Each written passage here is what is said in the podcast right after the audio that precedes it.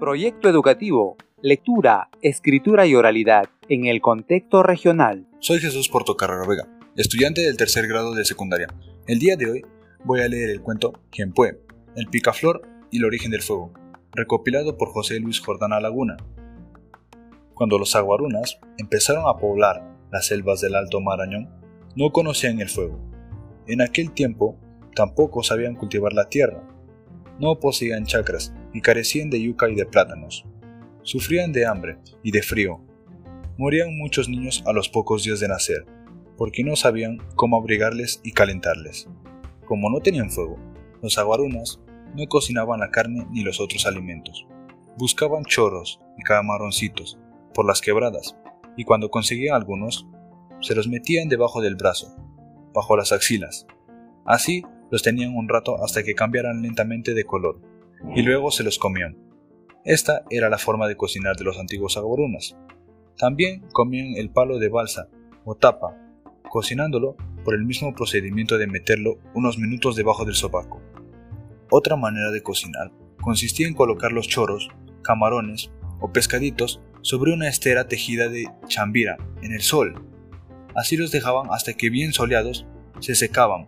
Después los comían sin sazonar, pues tampoco conocían la sal. Iwa, el gigante que se alimentaba de gente, era el único que poseía el fuego. Lo cuidaba con mucho esmero. No se lo daba a los aguarunas, y estos no se atrevían a quitárselo, ya que mataba a los aguarunas y se los comía. Pero un día, Genpue y Ampis se pusieron de acuerdo para robarle el fuego al gigante Iwa. Mientras yo agarré el fuego, tú, Yampis, Aprovecha para conseguir toda clase de semillas que tiene Iwa para sembrar en su chacra. Así hablaba Jienpue, el picaflor.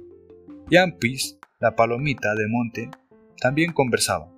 De acuerdo, tú vete por allá. Yo iré por este otro lado. El picaflor se fue a una quebrada y se remojó bien sus plumas. Luego se tendió en la trocha por donde debían pasar las mujeres de Iwa al volver de su chacra. Regresaban ya las mujeres de Igua por la trocha, cuando encontraron al picaflor mojado, tumbado en el suelo y tiritando de frío. Pobrecito picaflor, está muerto de frío. Vamos a llevarle a casa para que se caliente un poco. Así decían las mujeres de Igua. Lo recogieron, una de las mujeres se lo metió dentro de sus vestidos para que fuese entrando en calor, y llegando a la casa, lo dejaron junto al fuego de la candela. Mientras tanto, otra de las mujeres de Igua se encontró cerca de la casa a Yampis, la palomita, que parecía que estuviese muerta de hambre. La mujer la cogió y lo llevó también a la casa. Se preguntaba, ¿qué cosa comer este pajarito? Voy a probar a ver si come semillas. Y la mujer le daba de comer, boca a boca, semilla de frijoles, de maní y de maíz. La palomita de monte se las tragaba todas. Las guardaba en su buche, no las digería, la mujer, al ver que la paloma de monte comía bien las semillas, las dejó en el suelo para que siguiese comiendo sola, mientras ella se iba a preparar la yuca y los plátanos.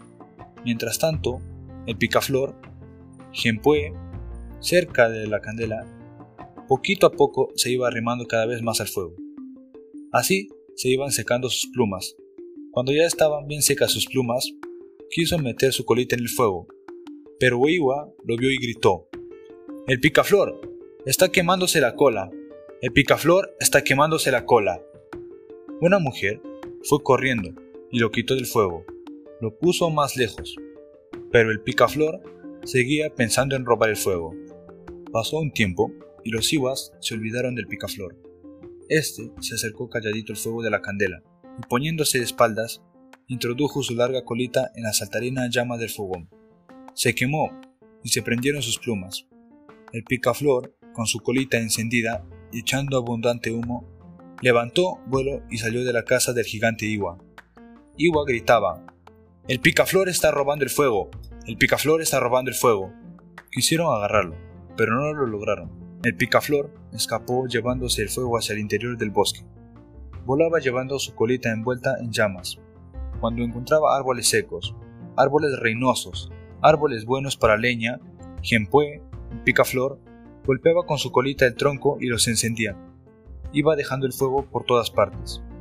y cuando ya estaba el picaflor por abrazarse porque las llamas alcanzaban su cuerpo, se lanzó contra el agua del río Marañón y se zambulló unos segundos. La llamita se apagó. Desde aquel día, todos los picaflores tienen su colita medio blanca por el color de la ceniza.